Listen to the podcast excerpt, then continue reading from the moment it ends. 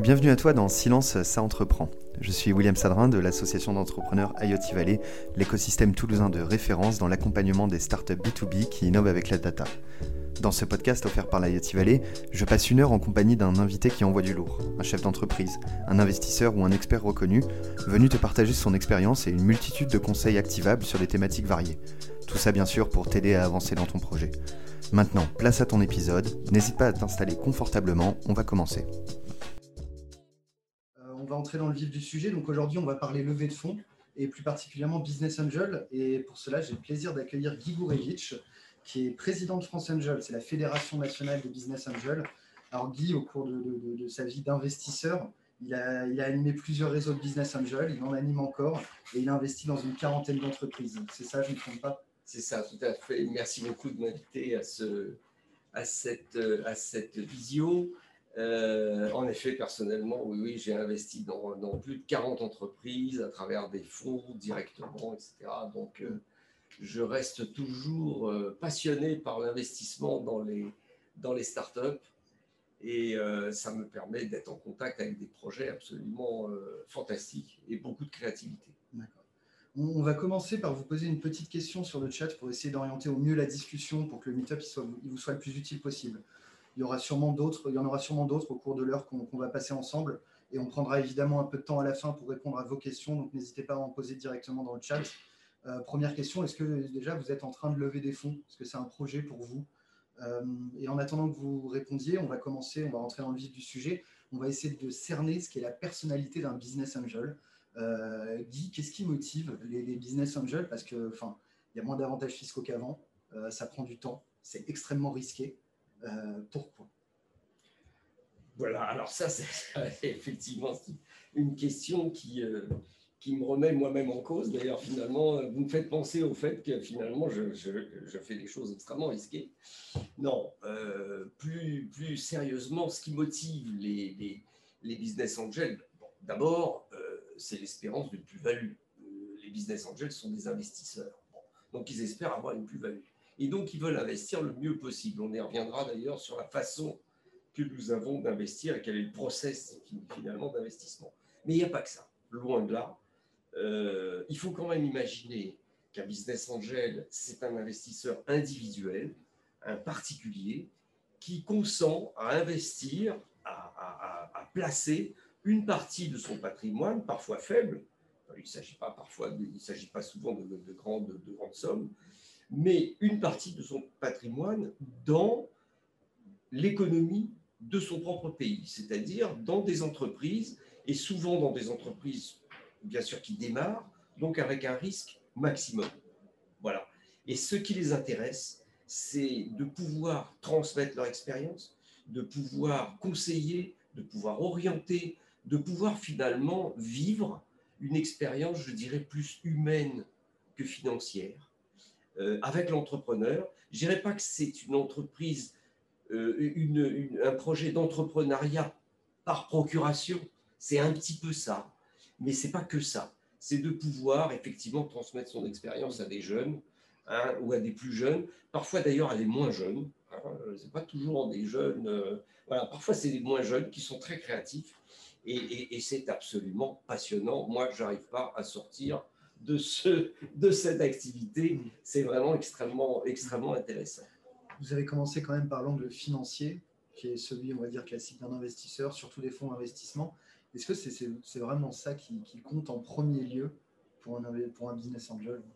Oui, alors il y, a, beaucoup de clichés sur les business angels. Bon, euh, un business angel, euh, il a des cheveux blancs, hein, il est retraité, euh, voilà, il est assez riche, donc euh, il se permet de mettre un peu d'argent comme ça dans les sociétés parce que c'est amusant et puis un peu voilà.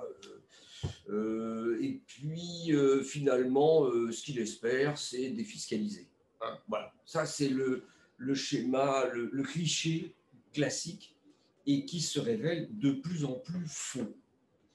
D'abord parce que la proportion de, retraités euh, diminue. Il n'y a, que 50% de retraités dans, les business, dans la communauté, je dirais, des business angels en France. Après 7000, c'est ça en France? Alors en France, il faut compter environ des, business angels qui sont membres de France Angels ou des réseaux de France Angels, c'est environ 5500.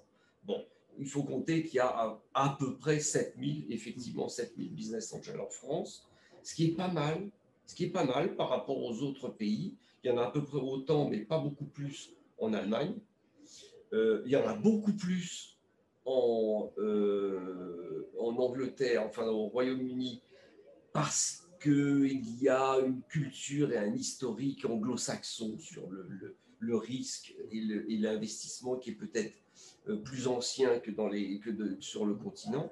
Mais si on regarde en, Italie, en Belgique, aux Pays-Bas, en, Espagne, etc., la proportion est absolument tout à fait la, même par rapport à la population. Donc d'abord, 50% de retraités, donc ça veut dire 50% d'actifs il y a aujourd'hui 35% d'entrepreneurs chez les business angels. Et ça, c'est très important, parce que vous imaginez bien que pour un, euh, un, un porteur de projet, avoir l'avis, le conseil, l'éclairage d'un entrepreneur qui a déjà vécu ce qu'il fallait faire et surtout ne pas faire quand on se lance dans un projet, c'est quand même quelque chose de très précieux. Euh, il faut dire quoi d'autre? Il y a 15% de femmes euh, investisseuses ce qui est notoirement insuffisant, mais c'est en train de, croître. Et il y a 90% des business angels sont des, euh, des, des, bac plus 4 ou des bac plus 5. Bon, ça, c'est tout, à fait, tout à fait clair. Hein. Euh, voilà ce qu'on peut dire à peu près sur les, sur les business angels. Beaucoup sont, sont actifs, beaucoup également sont des cadres ou des professions libérales moins profession libérale, mais beaucoup de cadres de grands groupes euh, haut placés et qui sont très intéressés par euh, l'open innovation. Mmh, mmh. Voilà. Il y a un côté curiosité aussi dans la démarche. Oh, oui, il y a un côté curiosité, il y a un côté d'être en contact avec, euh, avec des projets parfois, mais inimaginables.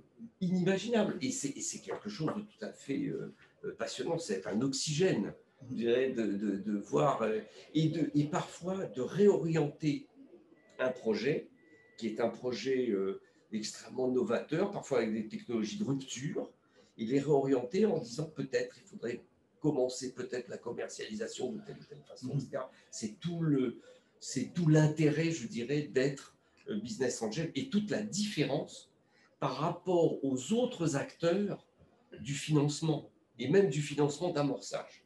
Par rapport au capital innovation, par exemple, hein, ou au capital risque, je le capital risque avant, nous avons une, une, approche des projets qui est tout à fait différente, qui est une, approche de conseil, une approche d'orientation, une approche d'évaluation, une approche humaine.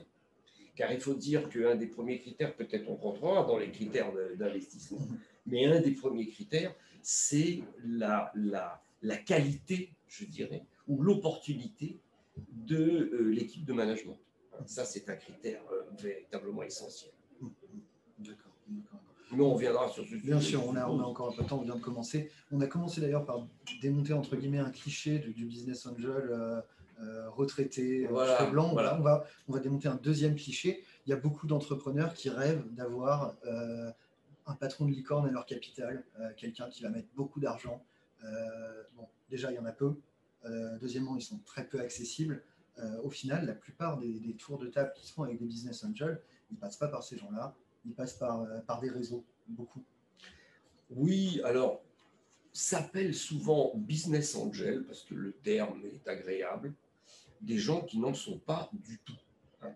Je ne citerai pas de nom, bien qu'ils sont sur le, bord de la langue, mais je ne citerai pas de nom, mais des grands euh, propriétaires de sociétés importantes qui ont été délinquants, et on peut les en féliciter, parce que c'est un exploit, euh, se disent business angel, en fait, ils ont une attitude, une approche des projets qui est une approche de fonds d'investissement.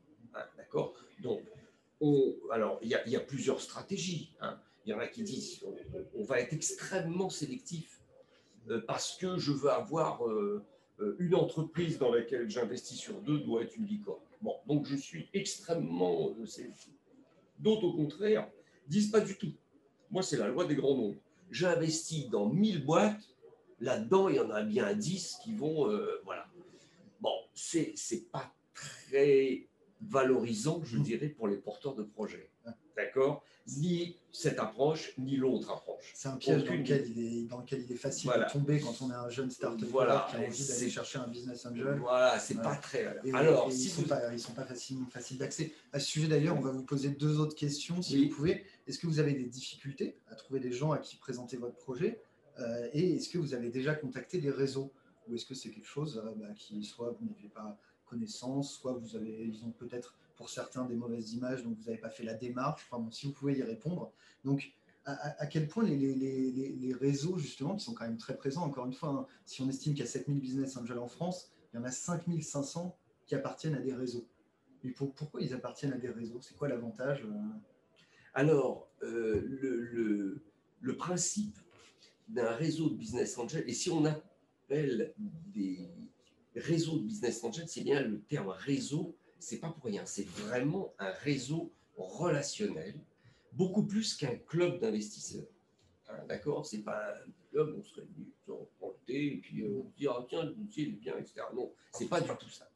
Le principe est de, d'examiner les dossiers collectivement, et c'est ça tout l'intérêt de faire partie d'un réseau de business angel, c'est de regarder les dossiers collectivement, mais à la fin des fins, la décision d'investissement est une décision individuelle on investit son propre argent et on décide seul d'investir ou non, quelle que soit la vie des autres. Mhm. Sauf que on a fait au préalable le travail d'analyse du dossier, d'examen du marché, de la technologie, de l'équipe de management, etc., ensemble. Et donc, quand on travaille ensemble et collectivement, euh, la théorie et d'ailleurs la pratique indiquent qu'on a moins de chances de se tromper. Mhm. Donc aujourd'hui, euh, on est arrivé, les, France Angel, ça, on va fêter cette année les 20 ans, hein, donc ça fait 20 ans qu'on fait cette activité. Aujourd'hui, on peut dire qu'on sait relativement bien investir. Et l'exercice est extrêmement intéressant pour les entrepreneurs, pour les porteurs de projets. Même si leur dossier n'est pas retenu à l'instant T, l'exercice d'avoir présenté son projet, d'avoir un avis extérieur, d'avoir des conseils sur des réorientations, des priorités est extrêmement intéressant. De voir si le business plan qu'on présente est un business plan qui a un sens ou qui au contraire est complètement hors sol est un exercice extrêmement intéressant. Est-ce qu'il arrive que certains projets qui, on va dire, ne passent pas euh, la première euh, barrière de sélection du réseau soient, euh, on va dire, pris à bras le corps par un business angel qui en a entendu parler, qui fait partie du réseau et qui, entre guillemets, bypass, boycotte le réseau pour les accompagner directement. Ah oui, oui, ça arrive. Et ça, c'est très intéressant. Ça arrive. C'est-à-dire qu'il se passe toutes sortes de choses. Alors, dans un, dans un réseau, on étudie le dossier. La majorité, non, franchement, c'est c'est trop tôt, ils sont pas prêts, la techno est pas. Et il y en a un qui dit non, non. Moi, ce truc, j'y crois. Je pense que c'est un potentiel considérable de développement et j'y vais. Alors, j'y vais de deux façons. J'y vais en disant je vais consacrer d'abord du temps à conseiller parce que je connais bien ce domaine-là, je sais qui sont les acteurs, etc. Donc je vais lui conseiller. Et puis il y a une deuxième façon qui est de dire non seulement je vais conseiller, mais je vais mettre de l'argent contrairement à l'avis de mes honorables camarades. Hein, voilà. Et ça, on le voit assez souvent finalement. Euh, chacun prend sa décision, c'est ce que je disais, chacun prend sa décision individuelle à la fin des fins. On peut vous recommander tel bon, tel bon dossier et on n'investit pas, ou au contraire, on dit oh non, le dossier n'est pas bon, et, il y en a un qui investit quand même parce que, etc. Voilà. Euh, il y a souvent aussi, à ce niveau, je dirais, de, de maturité ou de développement de la société ou du projet, il y a quand même des paramètres subjectifs qui sont très importants. Bon, quand la société, si vous voulez, et c'est un peu le rôle des fonds, quand la société a 4, 5, 6 ans, on a un track record, on a de quoi juger quelle est la croissance, la non-croissance, mm-hmm. les, les, euh, voilà, quelle est la récurrence, etc. Quand on prend un projet à son début, on n'a aucun référentiel. Et donc, on se base sur le, potentiel qu'on croit voir dans la technologie, peut-être dans le management, peut-être dans la nouveauté d'usage. Hein, euh, et, et, parfois, on se trompe. Et parfois, on se trompe pas. À, quel point donc la, force d'un réseau et d'une fédération qui regroupe beaucoup de réseaux, je ne sais plus combien, 62 aujourd'hui. 62 réseaux au sein de la Fédération nationale des business angels, au sein de France Angel. À quel point ils communiquent ensemble À quel point un dossier qui arrive dans un réseau euh, peut intéresser un dossier thématique? Est-ce que ça va vite, la passation des dossiers? Est-ce que vous avez des outils internes pour faciliter ça Trouver la bonne personne qui va pouvoir aider tel entrepreneur euh? Alors oui, tout à fait. Oui, alors euh, c'est aussi un, avantage d'être dans un réseau, c'est que France Angels, qui est la, fédération nationale des réseaux de business angels en France, est finalement un réseau de réseaux. Voilà, Internet est un réseau de réseaux. Bah, France Angels aussi est un réseau de réseaux. C'est-à-dire finalement, nous avons une, une structure de réseau, un maillage sur le territoire, d'ailleurs très bien développé en province, euh, puisque euh, la région Île-de-France représente que 33% d'activité, donc ce qui est, ce qui est relativement raisonnable. Hein. Moins que pour les fonds au final. Moins que pour les fonds. Les fonds euh, et les fonds sont très intéressés, de plus en plus intéressés par notre activité, mmh. parce que, d'une part, parce que quand on leur passe la main sur un dossier, on a suivi le dossier et donc on a complètement dérisqué. Donc pour eux, c'est quand même extrêmement intéressant. Et la deuxième chose, c'est qu'ils ont accès à des dossiers qui sont développés dans les, dans les régions et auxquels ils n'ont pas accès parce qu'ils sont essentiellement parisiens. Bien sûr. Essentiellement. 90% des euh, sociétés de gestion sont des sociétés de gestion parisiennes. Ça, c'est une première chose. Alors, pour répondre à votre question, lorsque d'abord on a une base, de, une base de données des dossiers sécurisés, bien entendu, archives sécurisées, nationales, que tous les réseaux utilisent. Donc, ceci permet à l'entrepreneur d'abord de choisir un réseau. Hein. Vous allez sur le site de France Angel, vous avez la liste de tous les réseaux avec leur, leur spécialité. On pourra d'ailleurs parler des différents mhm. types de réseaux. Donc, on s'intéresse à un réseau. Et quand un réseau euh, analyse, étudie un dossier, généralement, quand le dossier est vraiment intéressant, le réseau seul ne suffit pas à réunir la levée nécessaire à, euh, euh, à l'entrepreneur. Et dans ce cas-là, c'est lui qui devient réseau leader et qui co-investit et qui appelle ses petits camarades. Alors, il peut appeler ses petits camarades. Parfois, c'est un réseau de province qui euh, s'intéresse à un dossier de la région et qui fait appel aux Parisiens pour compléter le tour de table, parfois des business angels individuels, on y reviendra, pour compléter le tour de table. Parfois, ce sont des réseaux parisiens qui appellent les différents euh, réseaux en province parce qu'ils sont plus spécialisés sur tel ou tel domaine. Donc, quand vous vous adressez à un réseau de business angels, vous êtes sûr que vous n'aurez pas à faire la tournée des popotes hmm. pour aller proposer. Et ça, ça vous fait gagner un temps considérable.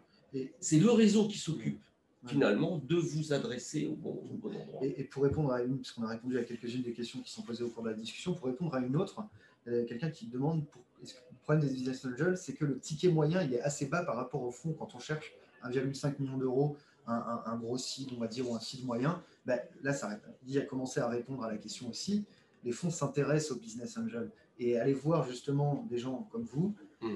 c'est aussi un gage de, si ça ne suffit pas, on a des contacts chez les fonds. Et les fonds sont intéressés par vos dossiers parce que vos dossiers sont qualifiés. Tout à fait, tout à fait. Alors, bon, pour vous donner une idée, hein, il faut, répondre très, très clairement à cette, à cette question qui est tout à fait importante. Le ticket moyen, le ticket moyen, euh, on répond à des besoins de financement entre 50K euros et 1 million. Euh, le ticket moyen d'un réseau, c'est 200, 300 cas. On arrive assez facilement à répondre à des besoins de 500 cas, 800 cas, jusqu'à jusqu'à un million.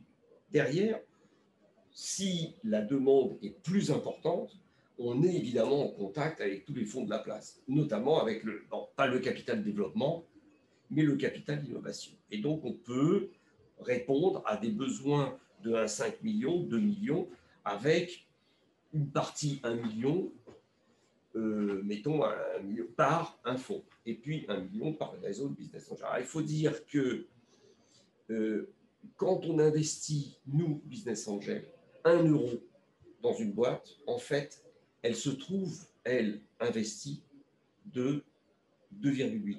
On a un effet d'entraînement de 2,8, ce qui est considérable.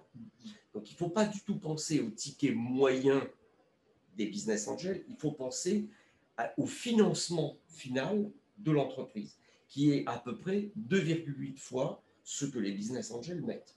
Pourquoi? Parce que nous entraînons des fonds de co-investissement régionaux, des petits fonds d'amorçage, des fonds de capital innovation, et puis on a des véhicules, des véhicules de business angel qu'on appelle des SIBA, des sociétés d'investissement business angel. Les réseaux les plus importants créent des véhicules d'investissement qui ne sont pas des fonds d'investissement avec des sociétés de gestion, mais en général des sociétés, des SCR.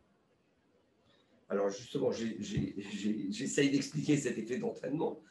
Donc, quand, on, a étudié un dossier, on dit, voilà, nous, on est capable de mettre 150 k 200 k 300 k à une telle valorisation. D'accord? Mais on pense que la société a besoin de 600, 800, 1 million. Et dans ce cas-là, on peut faire appel à des banques, à des euh, fonds de co-investissement, à des CIBA, à des sociétés d'investissement business angel, qui sont des sociétés qui regroupent des business angels et qui ont un comité d'investissement, et qui viennent investir avec nous. Et donc, on a un effet d'entraînement. Sans compter, sans compter, je parle que des fonds propres, mais je ne parle pas des banques qui sont beaucoup plus enclines à faire des prêts à des entreprises lorsque les fonds propres ont été renforcés. Allez voir une banque alors que vos fonds propres sont de 50 K euros, vous allez voir combien ils vont vous prêter. Bon, quand vous avez fait une augmentation de capital et que vous avez même des fonds de 500 K, vous avez des possibilités de prêts et de prêts extrêmement attractifs. Donc, vous pouvez vous faire financer à la fois par le haut de bilan et le bas de bilan. Donc, c'est ça, c'est tout ça, l'effet d'entraînement. Et, c'est quelque chose de tout à fait important. Autre remarque, autre remarque, il y a une question, euh, toujours sur cette même question, il y a une question qu'on pose à l'entrepreneur qui vient nous voir. Il nous dit, moi j'ai besoin, je cherche 1,5 million. Pourquoi? Nous, la première question qu'on lui pose, c'est, avez-vous vraiment besoin de 1,5 million? Et quelle part de capital êtes-vous prêt à céder pour 1,5 million? Parce que si vous cherchez 1,5 million, vous voulez quand même garder la majorité de votre capital parce que vous voulez être motivé pour votre projet. Ça veut dire que si on calcule à l'envers, votre valorisation va être sur le marché au moins 3, 4, 5 millions. Avez-vous de quoi justifier une valorisation de 3, 4, 5 millions aujourd'hui dans l'état actuel où vous êtes? Donc ça, ce sont les questions qu'on va vous poser. Et donc, ne vaudrait-il pas mieux, au lieu de chercher 1,5 million, dire je vais d'abord chercher 300, 500 cas à une valorisation attractive pour avoir ces fonds rapidement.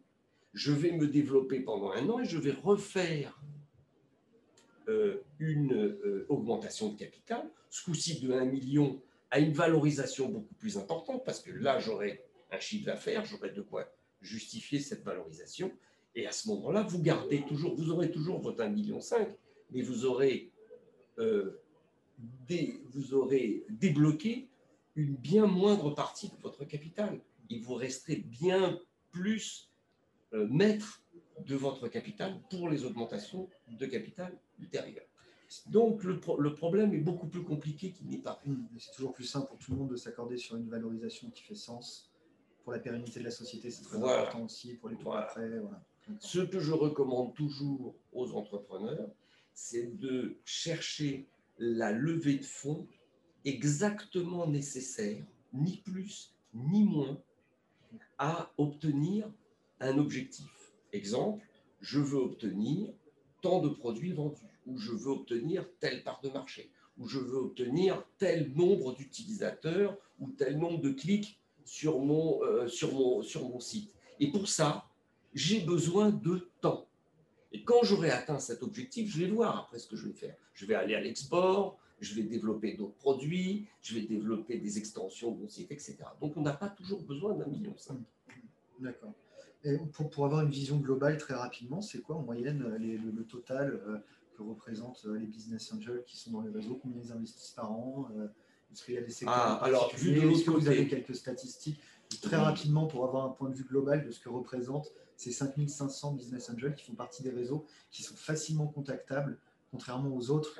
allez sur le site, euh, le site France Angels. Vous allez sur le site France Angels, vous avez tout ce que vous, tout ce que vous voulez là Alors, bon, 5500 business angels dans France Angels. En 2020, qui est une année bon, un peu, un peu exceptionnelle, je n'apprendrai ça à personne, on a eu une, une baisse d'investissement par rapport à 2019, mais pas énorme on a eu 12% de moins par rapport à 2019. On s'attendait à 25% de moins ou 30% de moins. Pas du tout. On a, on a, on a eu 12% de moins, je vais, je vais y revenir juste à l'instant. En 2020, donc, nous avons investi en direct 50 euh, millions. D'accord euh, Ah, c'est un point. Le mot direct est très important. Nous sommes les seuls acteurs du financement d'amorçage à faire des investissements direct et non intermédiaire. C'est-à-dire que quand vous mettez, quand un business angel met 100 euros dans une boîte, il y a bien 100 euros qui va dans la boîte. Bon, alors peut-être 98, parce qu'il faut bien faire vivre l'association, mais l'association, ce n'est pas une société de gestion, c'est associatif. Ça rien, les ordres de grandeur sont Donc c'est vraiment non intermédiaire et direct. Bon. Euh, donc on a investi 50 millions. En 2019, de tête, on avait investi, c'était 60, 60, 62 millions. D'accord? Toujours avec un effet d'entraînement. Sur, on a fait en 2020 360 opérations sur 250 nouvelles boîtes. Voilà, pour vous donner une idée. Chaque année, on investit à peu près dans 250 à 300 nouvelles boîtes. On a investi dans, en tout dans euh, à peu près 4500 boîtes. On est aujourd'hui encore présent dans 2800 sociétés, ce qui est quand même considérable. Au passage, j'indique quand même que ça représente quelque chose comme 30 000 emplois. 30 000 emplois. Demain, j'ai une réunion avec la, direction générale du Trésor. Je ne manquerai pas de leur dire que quand même les business angels financent, euh, euh, financent quand même quelque chose qui représente 30 000 emplois et qu'aujourd'hui, tout le monde sait que les startups et les PME, ce sont elles qui vont créer 80% euh, des emplois dans les, dans les 2-3 ans à venir. Ce n'est pas les grands groupes. on est bien, ce n'est pas, pas à vous que je vais, que je vais apprendre, apprendre ça. Euh, voilà, donc voilà à peu près ce qu'on a, qu'on a investi. Euh, au point de vue secteur, je vois une question sur les oui, secteurs. Je poser la question. Est-ce que c'est important déjà de cibler des gens qui, sont dans son secteur? Et par, euh, par définition, est-ce que quand on s'adresse à un réseau de business angel, parfois on a peut-être intérêt à bypasser la porte d'entrée classique euh, du dépôt du dossier et à essayer de trouver le contact de la personne qui s'y connaît dans son secteur? Est-ce que ça sert à quelque chose, ça? Oui, ça peut toujours se faire. on ne peut pas décourager. Quand vous avez un réseau de connaissances, utilisez votre réseau de connaissances. ça, c'est clair. Maintenant, euh, euh, s'adresser à un réseau de France Angels vous permet de vous ouvrir directement un panorama de compétences de gens qui connaissent les grands groupes, de compétences dans tel ou tel domaine technologique, marketing, financier, juridique, qui est tout à fait considérable. C'est ça, les business angels. C'est nous avons un ensemble de compétences extrêmement diversifiées. Et donc, euh, oui, vous pouvez toujours aller. Mais je dirais, si vous vous adressez à un réseau, vous, vous, avez pas, vous gagnez un temps fou. Vous gagnez un temps fou. Alors, on va dire derrière, ça c'est aussi une remarque qu'on vous a faite souvent, parfois à juste titre. Vous, mettez, vous mettez trop de temps. Voilà. Où on vient, on va l'argent, vous mettez trop de temps, voilà, vous, Bon, on met combien de temps finalement? Bah, En moyenne, une instruction de dossier entre le moment où l'entrepreneur est venu la première fois dire voilà, j'ai un projet, et le moment où il a l'argent, le temps moyen, c'est trois mois. D'accord? Bon, alors on va dire, mais trois mois, vous rendez compte, moi, je n'ai pas le temps. Euh, vous vous rendez compte, en trois mois, j'ai le temps de me casser la figure. Pas. Bon, c'est pas vrai. J'insiste là-dessus, c'est pas vrai. D'abord, il faut le temps de bien réfléchir ensemble au projet. Peut-être le voir sous différents aspects. Trouver les bonnes personnes. Vous conseiller sur tel ou tel domaine, peut-être attaquer plutôt le B2B parce que vous vouliez attaquer le B2C directos et puis euh, c'est le meilleur moyen de se planter. Donc on va vous dire non, non, peut-être essayer, de, essayer plutôt du B2B ou du B2B2C, ou j'en sais rien, moi, ou, ou peut-être plutôt telle partie de votre technologie tout de suite, de manière à avoir des références, des clients de référence, etc. Bref, il faut le temps. Il faut le temps de regarder si le business plan est, correct. S'il n'est pas. Euh, alors, ça, c'est difficile. Et le rôle d'un entrepreneur dans ce domaine-là est toujours très difficile parce qu'il faut lier deux choses qui, qui ont l'air d'être très antinomiques. D'abord, il faut faire rêver. D'abord, il faut rêver soi-même. Si on ne rêve pas, euh, on n'a pas de projet. Il faut rêver. Il faut se voir dans trois ans, dans cinq ans. Il faut avoir envie de le faire. Donc, il faut, il faut se projeter, il faut rêver. Il faut transmettre ça. il faut transmettre. il faut faire rêver. Bon, c'est un, un, investisseur, il va dire Attendez, je ne vais pas mettre un truc dans une. J'ai rien contre les boulangers, c'est très bien. Mais enfin, bon, oui, d'accord, mais enfin, dans cinq ans, je trouve même. Euh, donc, il faut le faire rêver, le gars. Il faut le faire rêver. Mais en même temps, il faut qu'il soit quand même un peu rassuré sur le fait que vous avez les pieds sur terre. Vous savez que, non pas un sou, c'est un sou, mais euh, une trésorerie, c'est une trésorerie. Hein on rigole pas avec les, avec les comptes bancaires. Donc il faut quand même avoir les pieds sur terre, il faut faire rentrer l'argent, il faut savoir comment on va faire rentrer l'argent. Euh, comment on va le dépenser qui, va, qui va payer hein euh, comment, voilà, comment le dépenser euh, surtout quand on fait une levée de fonds, ça, ça c'est une question aussi qu'on va vous demander à plusieurs. Qu'est-ce que vous voulez faire de cet argent finalement hein, L'euro près, euh, c'est quoi la, granularité de précision dans ces cas-là? Il faut arriver avec quoi sur, sur, le, sur ce qu'on appelle le capital allocation euh? oh, Il faut avoir, je dirais, on rentre pas dans les détails parce qu'on sait bien que la vie, c'est la vie. Hein qu'un business plan, il y en a qui disent un business plan, c'est fait pour ne pas être respecté c'est à la fois vrai et faux, parce que dans la vie, ça ne se passe jamais comme on l'a prévu, bien entendu. Mais enfin, il faut quand même pas être trop éloigné non plus de la réalité, mais quelqu'un qui vient vous voir en disant, écoutez, j'ai besoin de 300 000, 400 000 euros. Bon, là-dedans, j'ai besoin, euh, je vais dépenser 50% de cette somme pour les efforts marketing et commerciaux. Voilà. Je vais dépenser euh, 20 euh, ou 30 pour euh, recruter et former des, des, gars qui vont venir chez moi à cette technologie. Et puis, je vais dépenser une dizaine, une quinzaine de pourcents pour construire, la, finaliser, je dirais, ma technologie, ou mon produit logiciel, ou ma technologie, etc. Ça, c'est des proportions qu'on aime bien. Est-ce que c'est assez précis? Oui, c'est assez précis.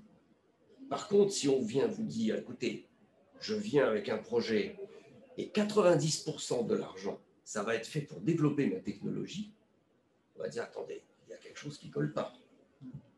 Ou bien, vous venez avec un projet, vous voulez attaquer des marchés, mais vous n'avez rien. Aujourd'hui, c'est donc un projet PowerPoint. Hein. c'est un projet feuille blanche. Ça, c'est un peu plus difficile. Alors, on sait quand même qu'en France, il y a quand même pas mal de moyens de financer la RD, de financer, euh, il, y a, beaucoup de moyens en France quand même. Hein. D'accord? Donc si on vient voir les business angels pour développer la technologie, on tape un peu à côté. Si on vient voir les, business angels parce que euh, on rentre dans ce qu'on a déjà discuté dans d'autres réunions, pour vraiment euh, développer son produit c'est qu'on n'est pas prêt. On n'est pas prêt. Ce n'est pas les business angels qu'il faut venir voir. Ce sont les prêts. Il faut aller voir les prêts d'honneur, il faut aller voir la région, il faut aller voir les, aides à la création d'entreprises, il faut aller voir les, laboratoires de recherche, peut-être, etc. Voilà. Il, il, faut aller voir ces gens-là. Mais il ne faut pas venir voir les business angels. A contrario, il y a peut-être des réseaux de business angels, arrêt métier ou autres, qui sont plus enclins à financer du développement RD. Alors, il y a différents. C'est une très, bonne question parce que il y a différents types de réseaux de business angels. La plupart des, réseaux de business angels sont généralistes, euh, agnostiques, je dirais, sur les, sur les secteurs, et locaux ou régionaux. Bon, c'est la plupart. Il y en a à Montpellier, il y en a à Hein, il y en a à Grenoble, il y en a à PACA, etc., Bon, maintenant, il y a des réseaux thématiques ou sectoriels. Par exemple, Angel Santé. Alors, Angel Santé, euh, comme son nom l'indique, c'est un peu des réseaux d'experts euh, qui peuvent faire ensuite appel à des réseaux généralistes pour compléter les tours de table. Des réseaux généralistes qui ne seraient pas arrivés à faire une analyse complète lorsque on vient en disant bah, écoutez, oui, mais c'est euh, le développement de la molécule, machin. Euh, on a développé des réseaux thématiques Mère Angels qui s'occupent de tout ce qui est euh, économie du littoral, nautisme, etc., euh, ou industrie euh, liée à la mer. On a développé Cosmetic Angels. On espère bien développer IoT Angels, hein, par exemple, qui est un domaine extrêmement intéressant. Voilà. on pense à également des réseaux sectoriels qui sont très particuliers par leur euh, par leur euh, exigence de, de, de, technologie ou d'usage. Bon, sur la Smart City, sur le transport. Bon, sur les énergies peut-être on va faire des réseaux euh, sectoriels dans, dans, dans ce domaine-là. Voilà il vaut mieux frapper à la porte, si on a, si on a une thématique très, très axée sectorielle, il vaut mieux frapper à la porte d'un réseau sectoriel qui n'est pas proche de chez soi, ou frapper à la porte euh, du réseau euh, local qui va, qui va après aller chercher le, réseau sectoriel C'est pareil les, les, deux, en général, ça dépend de, ça dépend de la personnalité du, porteur de projet. Euh, quelqu'un qui est très, très orienté sur la santé, mhm. Bon, il, va être voilà, naturellement porté à s'adresser au réseau Angel Santé. Bon, parce que là, il va, il va trouver des gens qui ont le même langage que lui, etc. Mais c'est pas une règle absolue. Vous pouvez très bien aller voir un réseau généraliste qui, lui, est assez euh, grand et mature pour aller s'adresser au réseau d'experts qui va bien derrière. Et donc, euh, ça vous évitera de. Voilà, et qui vous adressera aux bonnes, euh, aux bonnes, aux, bonnes personnes. D'accord. Voilà. Alors, si, on peut, très brièvement, quelque chose qui pourrait être utile peut-être aux gens qui nous regardent, c'est quoi le à quel moment on va commencer à aller voir des business angels? On a dit peut-être pas forcément pour, euh, pour développer le produit, mais euh, c'est quoi? Est-ce qu'il y a un niveau de, de, de, revenus euh, spécifique? J'imagine bien que ça dépend évidemment des sujets, mais en, en, moyenne, les projets qui sont reçus et qui sont financés, ils ont quelle typologie de maturité? Il, faut, voilà, on finance en général des projets qui ont un premier client ou un premier euh, proof of concept, hein, pour parler français, donc preuve de crédibilité. Voilà, au moins un prototype. Voilà, quelque chose qui a un peu commencé à faire la preuve de sa crédibilité, au niveau à la fois de la techno, au niveau de l'usage, mais également au niveau du business model. Voilà, est-ce que votre SAS, est-ce que vous avez des tarifs euh, qui correspondent effectivement à une clientèle qui pourrait acheter. Une fois qu'on a bien identifié les acheteurs de votre offre de services ou de produits? Voilà, ça on aime bien. Pas forcément, on n'a pas forcément des exigences de chiffre d'affaires. Je veux dire par là que ça nous arrive de financer des boîtes qui font zéro de chiffre d'affaires, mais qui ont déjà une première signature ou deux ou trois signatures de prototypes ou choses comme ça. Évidemment, c'est mieux s'il y a un client, c'est mieux s'il y a 10 clients, euh, voilà, hein, on ne va pas dire le contraire, mais venir avant ce stade, c'est-à-dire pour vraiment passer de la présentation PowerPoint au produit, je veux dire, il y a d'autres moyens que les business angels pour, pour, pour, pour faire ça. Et, à l'inverse, c'est quoi les, les, gros red flags, les points de vigilance qui font que les dossiers ne, passent pas? On entend beaucoup parler de la personnalité du dirigeant. Ah oui, oui alors c'est sûr. Hein. Plus, plus, plus la, boîte est, à un stade très, euh, très, très tôt dans son développement, hein, même si on a déjà un, premier prototype, etc., on est quand même très très tôt, zéro, zéro chiffre d'affaires, etc., plus les, critères subjectifs deviennent importants. Plus la boîte va progresser dans son développement, plus les critères subjectifs vont diminuer et les critères objectifs vont augmenter. Hein. on regarde les feuilles Excel, les chiffres en bas à droite et on regarde ce qui se passe. Hein. Bon, voilà. Ce n'est pas le cas dans les startups. Donc, c'est vrai que la qualité de l'équipe de management est quelque chose de très fort. Est-ce qu'elle est crédible Est-ce qu'ils ont les capacités, les personnalités pour être chef d'entreprise développer une entreprise. Développer une entreprise, c'est pas développer un projet dans une boîte, c'est pas développer une nouvelle technologie. Chef d'entreprise, c'est chef d'entreprise, c'est c'est tout un tas de tout un tas de choses. Et donc, est-ce que cet homme ou cette femme est capable d'être chef d'entreprise? Est-ce qu'elle est bien, il ou elle est bien entourée? On a dit équipe et on a dit il ou elle. C'est quand même rare les projets euh, solo founder euh, qui, sont, euh, qui sont financés. C'est solo founder, ça peut arriver, mm. ça peut arriver, mais il, faut savoir, si ça peut arriver, si le, projet est vraiment très intéressant, mais la première chose qu'on dit, c'est écoutez, ne tardez pas à vous trouver un, des associés ou des gens qui ont des compétences complémentaires. Ce qui nous intéresse, c'est d'avoir les compétences complémentaires. Un, mm. un, bon technicien avec un bon commercial, un, voilà, un, meneur d'hommes avec voilà, enfin, quelque chose qui, euh, des compétences complémentaires.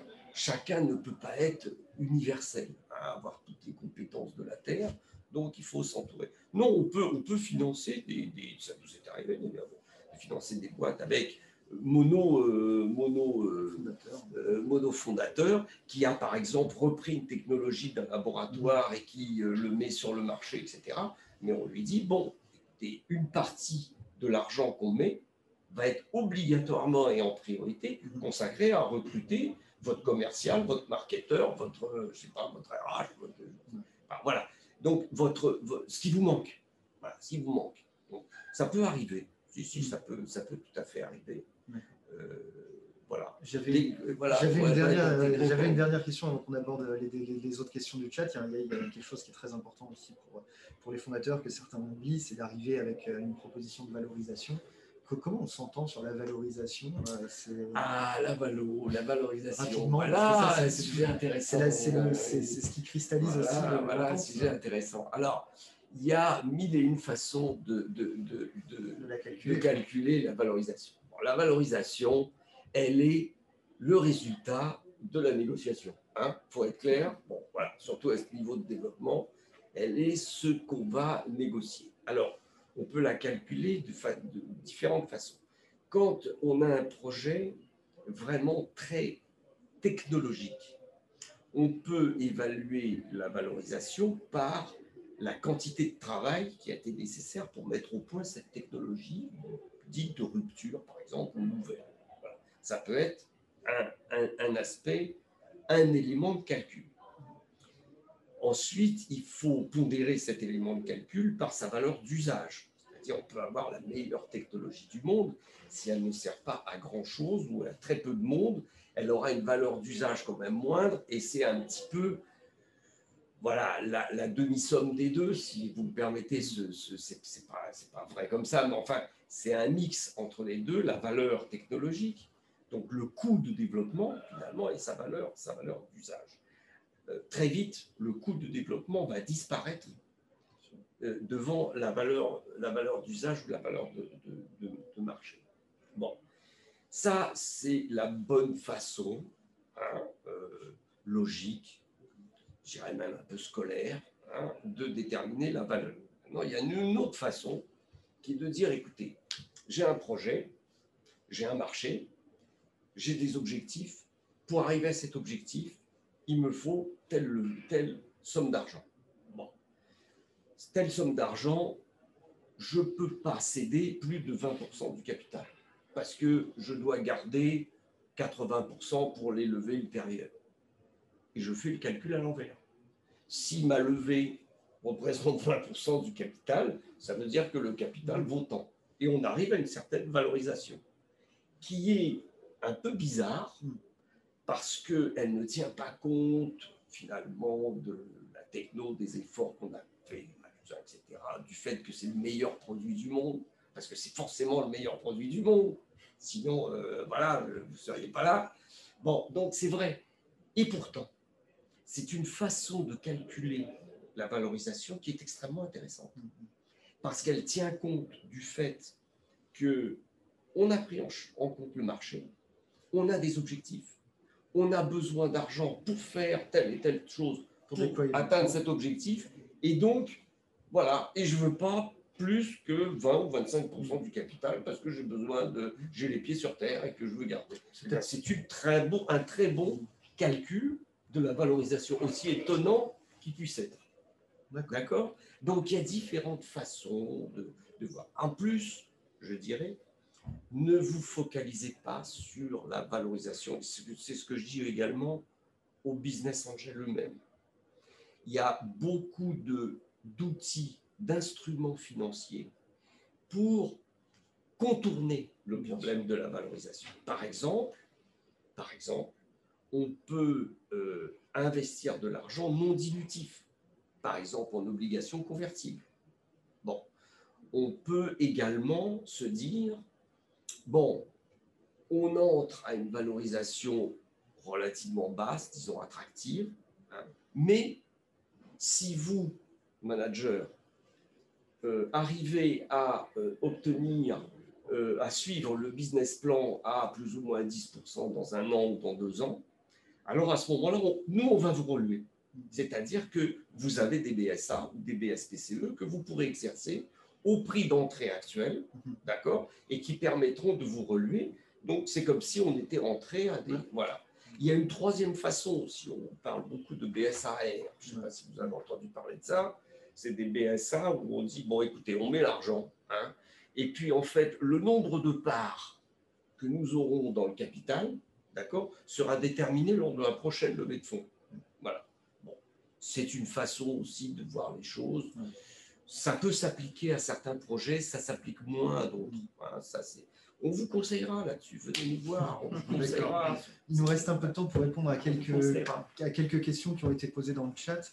Euh, notamment, c'est quoi la bonne implication du business angel euh, Investir et suivre de loin ou faire un suivi serré ça dépend des gens, ça dépend des projets, j'imagine. Ça dépend aussi de, de, la personnalité de l'entrepreneur. Peut-être qu'il y a un entrepreneur qui ne veut pas être. Euh, voilà, hein voilà, tout à fait, tout à fait. Alors ça, c'est une question qui concerne le l'accompagnement en aucun cas, on a des formations hein, sur l'accompagnement parce que c'est pas facile cette question que vous posez là, c'est pas facile.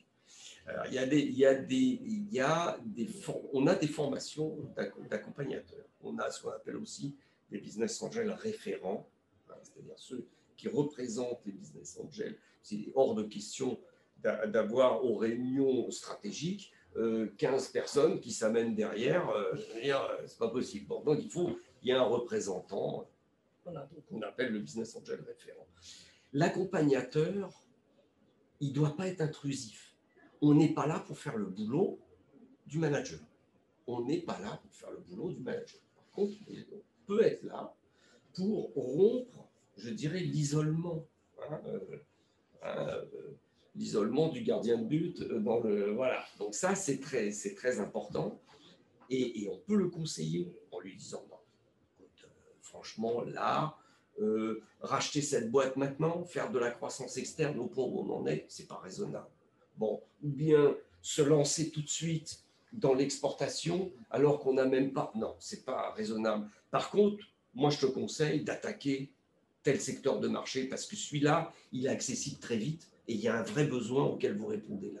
Alors, ben, voilà, ça, on sait faire. C'est-à-dire ce qu'on appelle du marketing stratégique. Ça, on est là pour ça on peut être là également pour dire, dis donc, euh, ta trésor, euh, tu es sûr, là, tu as, délais de paiement de 60 jours, de 90 jours, c'est bien normal ça Comment tu vas chercher le fric euh, Voilà. Est-ce que tu n'aurais pas intérêt d'ailleurs à faire du, du financement de, de, factures, etc., de la facturage, etc. Voilà, ça, on est là pour ça. Et c'est précieux. Mais on n'est pas là pour gérer les équipes du gars. On n'est pas là pour lui dire ce qu'il faut faire le matin en arrivant. Hein. Ça, ça ce n'est pas notre rôle. Bon. Alors, quand tout le monde a bien compris, et l'entrepreneur et le business angel, les rôles respectifs de chacun, et que chacun ne vient pas marcher sur les plates-bandes de l'autre, ça marche vraiment très efficacement. Voilà. Donc il ne s'agit pas de faire un suivi serré ou pas serré, ou à un moment il sera plus serré, à d'autres moments il sera plus moins serré, il n'y a pas besoin. C'est on fait ce qui est nécessaire, chacun dans son rôle. Et ça, c'est un, un, une, vraie, une vraie question. On n'aime pas non plus, parliez de no-go, hein, l'entrepreneur qui vient, qui dit écoutez, euh, moi j'ai un projet, il, est, voilà, il y a le ruban autour, il est tout fait, hein, vous, euh, vous mettez de l'argent et je m'occupe du reste. Ça, on n'aime pas beaucoup non plus. Hein. on n'aime pas beaucoup non plus les gens qui ne savent pas écouter. Voilà. Quelqu'un, une boîte, vous comprenez, qui fait 10 millions de chiffres d'affaires, on comprend que le type ne euh, soit pas très enclin à écouter. Euh, voilà. Bon. Mais quelqu'un qui n'a pas atteint 500K ou 300K de chiffre d'affaires, il a intérêt à écouter. Hein, à écouter, surtout des gens qui ont quand même une certaine expérience. Voilà, je dis ça très clairement. Il y a quelqu'un qui demande, pareil, sur, je pense que c'est venu euh, quand on a parlé du solo founder, les compétences complémentaires ne pourraient-elles pas être intégrées via du recrutement? euh, Dans ces cas-là, souvent, ce que, ce que vous faites, si je ne me trompe pas, c'est que vous poussez quand même le fondateur de l'entreprise, dans le cadre de la levée, à offrir aux salariés une part du capital. Par exemple, par exemple, euh, alors, la question, est-ce qu'on ne peut pas trouver des compétences à travers le recrutement? Oui, alors là, certainement.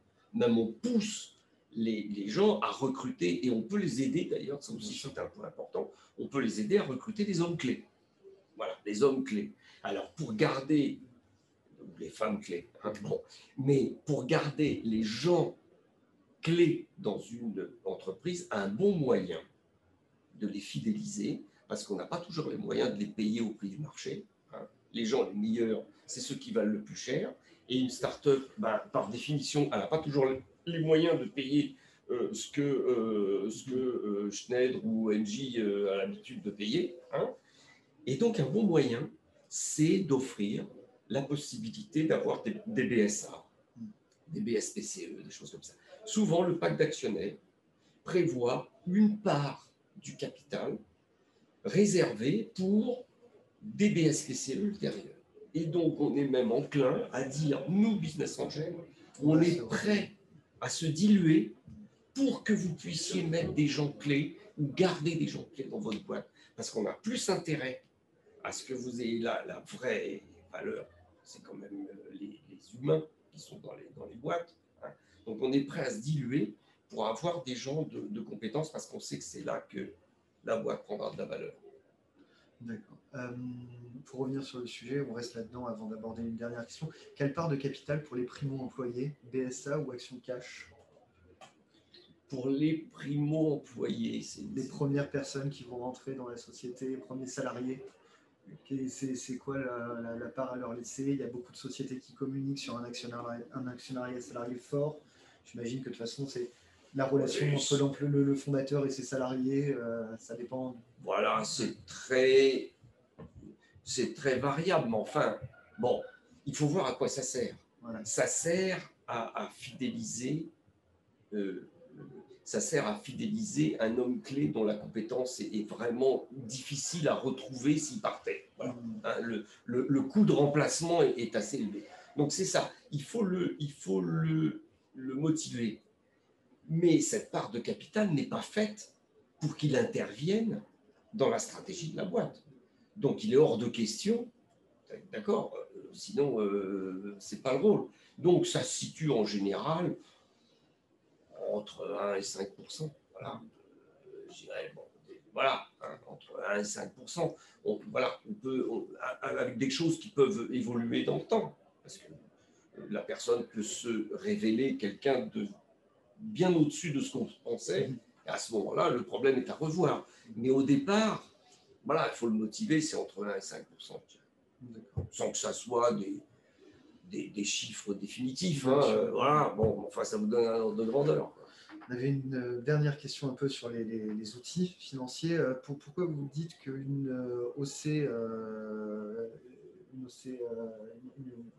une, OCA n'est pas dilutive Elle le sera à partir du moment où le droit d'exercice, c'est tout à fait vrai. À elle n'est pas dilutive. C'est tout à fait vrai.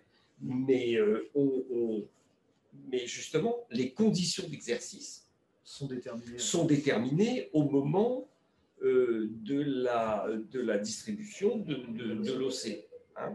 Et donc, euh, la transformation en action peut être à la main du propriétaire de l'obligation, donc de l'investisseur, mais elle peut être aussi à la main de l'entreprise. Et ça peut être l'entreprise qui va décider quand c'est le bon moment. Quand c'est le bon moment et quelle part d'obligations convertibles. Toutes les obligations convertibles ne sont pas convertibles en actions. On peut très bien, aujourd'hui, je suis en train de négocier euh, pour euh, une des entreprises dans lesquelles j'ai investi, il y a l'entrée d'un fonds. Bon, alors le fonds euh, dit, ben moi, alors on a prévenu le fonds, il va y avoir des investissements à faire. Donc on, a proposé au fonds eh bien écoutez, vous entrez en obligation convertie, voilà, parce que c'est non dilutif. Et puis au moment de la sortie, ou au moment du troisième tour ou du quatrième tour, d'accord, si on obtient un certain euh, niveau du business plan, il n'y aura qu'une partie des obligations qui seront converties en actions pour laisser au management plus de, euh, plus de, de, capital au moment de la sortie. Donc, non, non, quand je dis ce n'est pas dilutif, c'est dilutif, et c'est très vrai, hein, dilutif au moment où, on exercera les obligations, mais on n'est pas obligé de les exercer. Hein, ce n'est pas une obligation, et ça peut être à la main de l'entreprise. D'accord. Négocier ça, on vous conseille aussi là-dessus. On, va terminer. Il y a des astuces. ouais, il y a toujours des gens pour. Euh, il y a des astuces. Et les business angels, encore une fois, sont là pour aider à trouver la meilleure solution. On vous aide à trouver la meilleure solution dans l'intérêt dans de la boîte. On finit sur une dernière question euh, très concrète et très activable. Euh, est-ce qu'il y a une branche d'Angel, un réseau particulier de France Angel, qui est orienté impact environnemental moyen-long terme Parce que c'est ah. vrai qu'un business angel, en général, il attend 5 ans. Il y a un horizon de 5 ans, la moyenne, on va dire. Oui, c'est ça. La Alors, 5 ans parce que euh, il y a les obligations fiscales. Euh, bon, enfin, euh, vu ce qu'elles sont devenues, c'est mm. moins, moins, moins vrai. Non, le, le, le, temps normal mm. pour voir se développer véritablement une boîte et espérer avoir quand même une plus-value qui soit un peu significative, faut attendre 5 à 7 ans. Donc, nous, on investit à long terme. Donc, de toute façon, on investit à long terme. On n'est pas là pour investir, spéculer. C'est anti-spéculatif ce qu'on fait, hein, ça c'est très clair. Donc, Impact environnemental alors Alors, côté environnemental, donc moyen, long terme, 8-10 ans, euh, réponse euh, oui. Bon, 10 ans, c'est quand même le haut de la fourchette, je dirais, hein, c'est le haut du, truc, mais moyen terme, oui, ça c'est sûr. Alors maintenant, impact. Il n'y a pas aujourd'hui, je dirais, il n'y a pratiquement plus de projets qui nous sont présentés sans qu'ils aient un caractère impact. Alors impact, c'est un terme quand même assez mmh. sociétal. Euh, ça peut être impact environnemental, ça peut être impact sociétal ou social. Hein, par exemple, euh, voilà, une boîte qui se montre, qui n'a pas une technologie particulièrement extraordinaire, mais qui vient des quartiers. Alors ça, c'est très intéressant. Voilà. Alors, bon, des, projets qui sont amenés par des femmes. On a un réseau très actif, Femmes Business Angel, qui voilà, qui, investit plutôt dans des projets portés par des femmes. Alors, impact environnemental, euh, c'est très vrai, et même c'est vrai à tel point qu'on a l'intention, on ne l'a pas fait aujourd'hui, hein. il n'y a pas de réseau impact environnemental, mais on pense le faire. On est en train de réfléchir aujourd'hui à, euh, à, travers d'ailleurs un projet européen. Et les Européens, la Commission européenne s'est adressée à nous euh, pour euh, savoir comment est-ce euh, on pourrait encourager la création d'un réseau à impact environnemental. Et donc, on est en train de réfléchir avec la Commission européenne sur ce point-là. Bon, je pense que c'est inéluctable. Oui, bien sûr. Inéluctable. Et pour répondre concrètement à la question, de toute façon, un impact, c'est séduisant pour absolument Ah oui, la majorité des business angels, qui sont environnementales, sociétales. C'est Absolument, moi je confirme tout à fait ce que vous dites aujourd'hui. Il n'y a pas, il y a, y a, enfin, là, là aussi, ça, ça me fait, euh, ça me fait penser à, à un point très important, qui est que de plus en plus, les business angels, les particuliers investisseurs, veulent donner du sens à leur investissement. Voilà, il faut qu'il y ait un sens. D'abord, c'est un acte citoyen hein, d'investir une partie de son patrimoine dans, dans, dans des c'est un peu risqué quand même. hein. Quelque part, c'est quand même voilà, voilà, c'est un peu risqué. Bon, on fait ce qu'il faut pour dérisquer, pour étudier, alors, quand même, c'est quand même risqué. Donc, c'est un acte citoyen. On investit, donc, ces, ces gens-là investissent pas dans du spéculatif, dans des produits dérivés, dans du, dans du spéculé. Ils investissent dans l'économie réelle et en direct. Donc, c'est un acte tout à fait euh, citoyen. Et les gens veulent aujourd'hui de plus en plus donner un sens. Donc l'impact environnemental, évidemment. Hein, on pense à nos enfants à nos petits-enfants. C'est maintenant la fin de cet épisode. N'hésite pas à t'abonner au podcast sur ta plateforme préférée pour être tenu au courant de la sortie du prochain. Je te dis à très bientôt et on se retrouve rapidement avec un nouvel invité.